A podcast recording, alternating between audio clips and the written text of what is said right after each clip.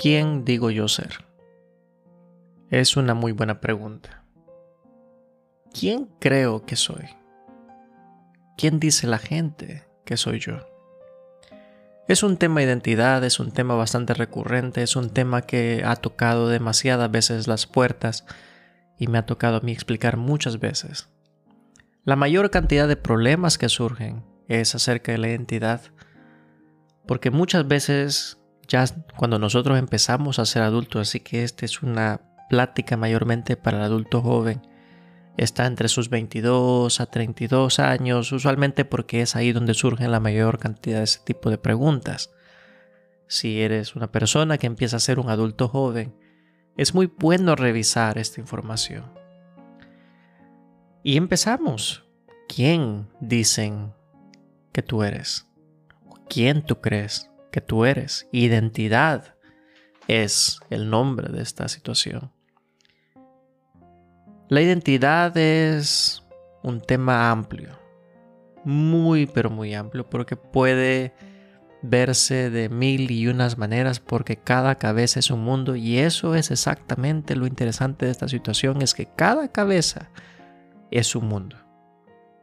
No hay ninguna obligación tuya el emular o intentar ser como alguien. Tú no tienes que llenar las expectativas de otras personas. Tú no tienes que ser feliz a otras personas más que a ti mismo. Es necesario tener un cierto grado de egoísmo propio para tu propia y buena salud. Y cuando hablamos de identidad, mayormente identidad tratamos con el tema es eso lo que tú traes a la mesa siendo tú. El problema de la identidad es que como nosotros somos seres emulados, y en algunos otros podcasts ustedes han podido escuchar muchas veces este tipo de tema donde realmente quién yo soy depende de dónde vengo, depende de dónde me he criado, la cantidad de dinero que he tenido, si mis padres están juntos o no están juntos, eh, posiblemente temas de zonas geográficas, sociedad, lenguaje, acceso a la información, internet. Es muy peculiar, por ejemplo, o sea, y sucede casi como un cliché, usted agarra un japonés, usted agarra un latino, usted agarra un español, usted agarra un, norteamericano. Cada quien cabe en casi su propio, o sea, un estereotipo que se le puede tirar más o menos a cada uno dependiendo del país que viene. Entonces me gusta la conversación porque de ahí comenzamos nosotros bastante bien.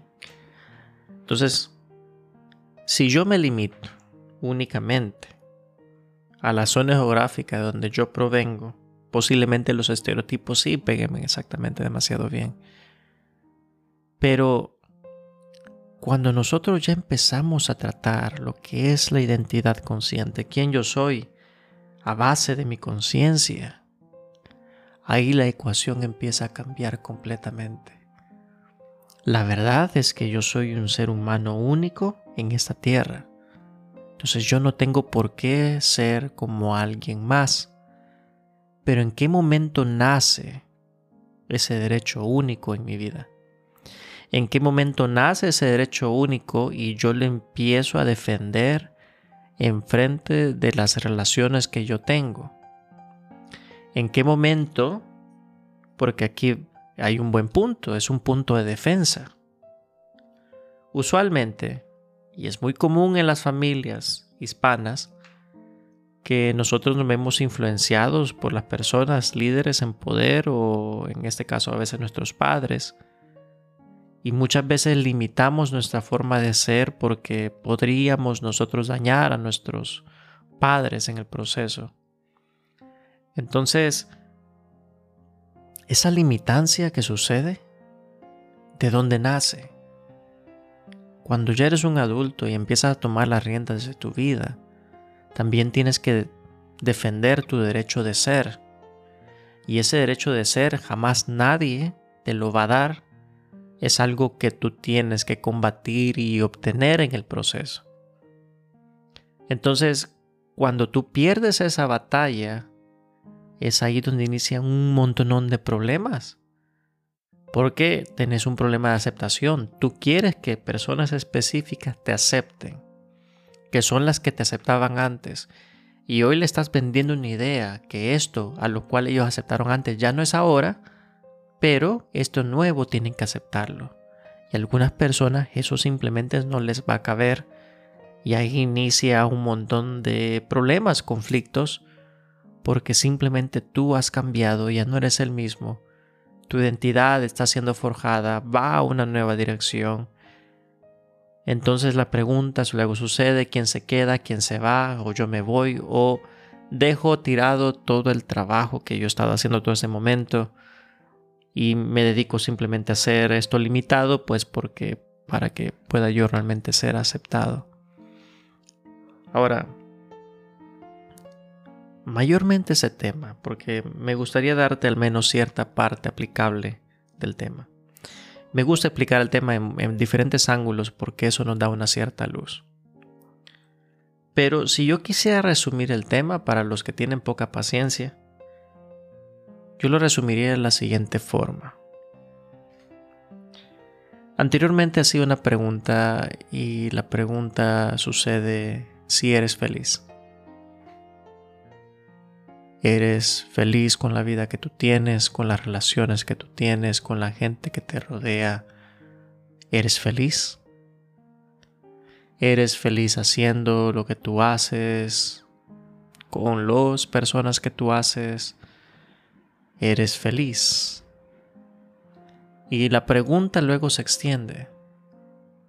Porque cuando yo empiezo a revisar la felicidad encuentro que de repente muchas veces tengo problemas sociales con la gente a mi alrededor.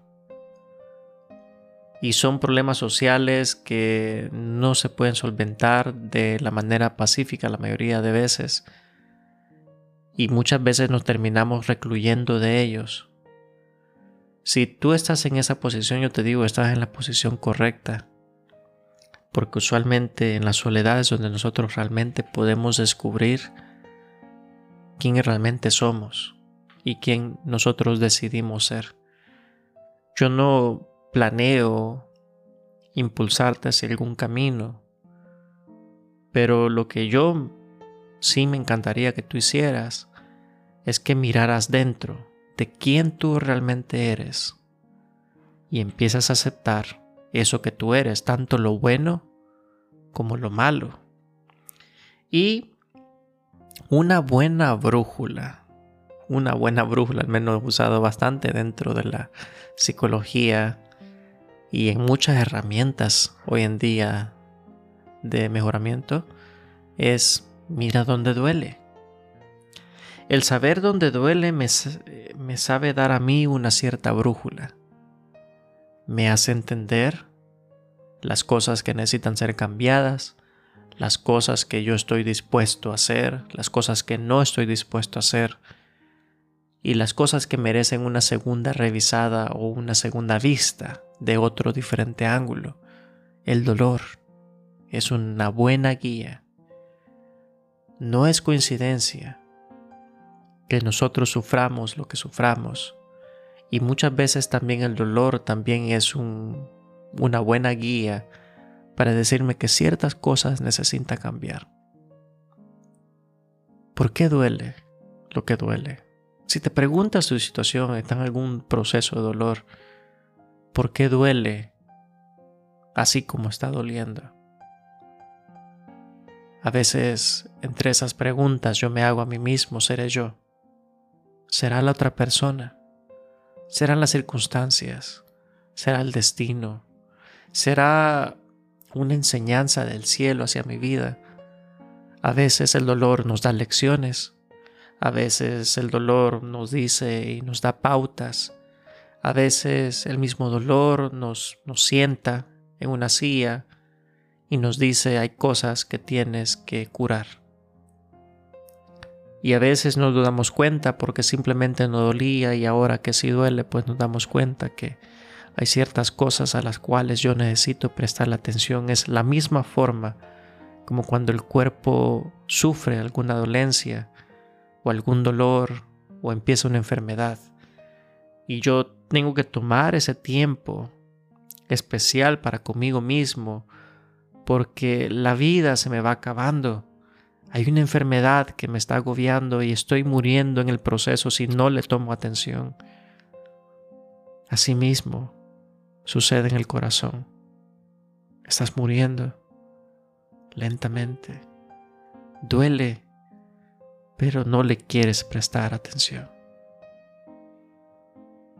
Pero en la salud cotidiana nosotros lo hacemos porque si no sanamos, no podemos ir a trabajar, no puedo cumplir con las expectativas, no puedo cumplir con las obligaciones. Si tengo hijos, ellos dependen de mí. Hay un tema de supervivencia en el proceso. Yo no puedo dejar de hacer lo que tengo que hacer.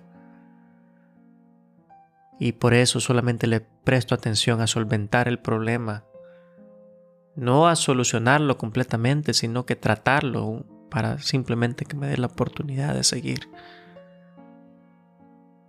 Y a veces me puedo tomar un par de días sin trabajar, me puedo tomar días de vacación, pero sea como sea, no quita a veces que aunque si me tomo mis 15 días de vacaciones, el problema interno no desaparece.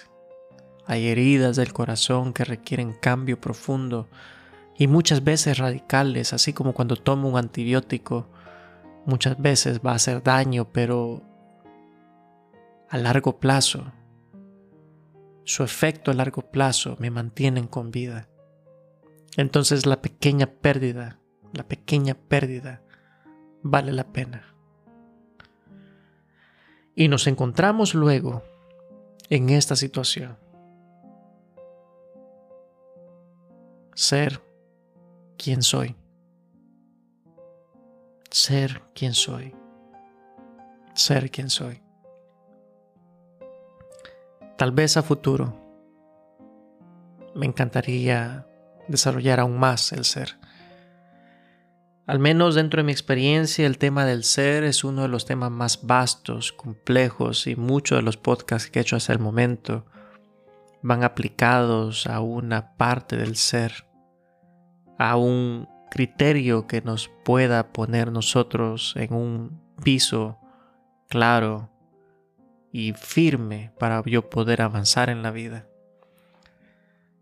Mas sin embargo el ser, al ser tan amplio, no es suficiente solamente definirlo entre ser buena y mala persona, al menos como yo comparto y digo, a veces hay buenas personas que son excelentes siendo buenas y son muy malas siendo malas y otras personas que son excelentes siendo malas y nos sirven siendo buenas y cada uno de los seres humanos jugamos un papel, pero también hay un destino, también hay un propósito de vida y el tema se vuelve amplio, amplio, amplio. Entonces, para poder hacerlo menos amplio. Existe solamente una pregunta y esa pregunta es, ¿eres feliz? Y si duele, ¿qué es lo que duele? ¿Y a dónde duele? El dolor es una muy buena brújula para detectar las cosas que necesitan cambio. Entonces, tómate el tiempo necesario, sana lo que sea necesario sanar y espero acompañarte en el resto del viaje. Entonces, así cierro el podcast de este día. Espero más sugerencias a futuro si me lo pueden dar. Siempre estoy abierto para nuevos temas, pero este ha sido un tema de mucha repetición en estos últimos días. Entonces quiero dejar mi granito de arena ante lo que está sucediendo dentro del presente. Así que así es. Terminamos. Este es Fernando Vázquez con Vida Nueva y es un grandioso y hermoso placer el poder acompañarte este día. Gracias.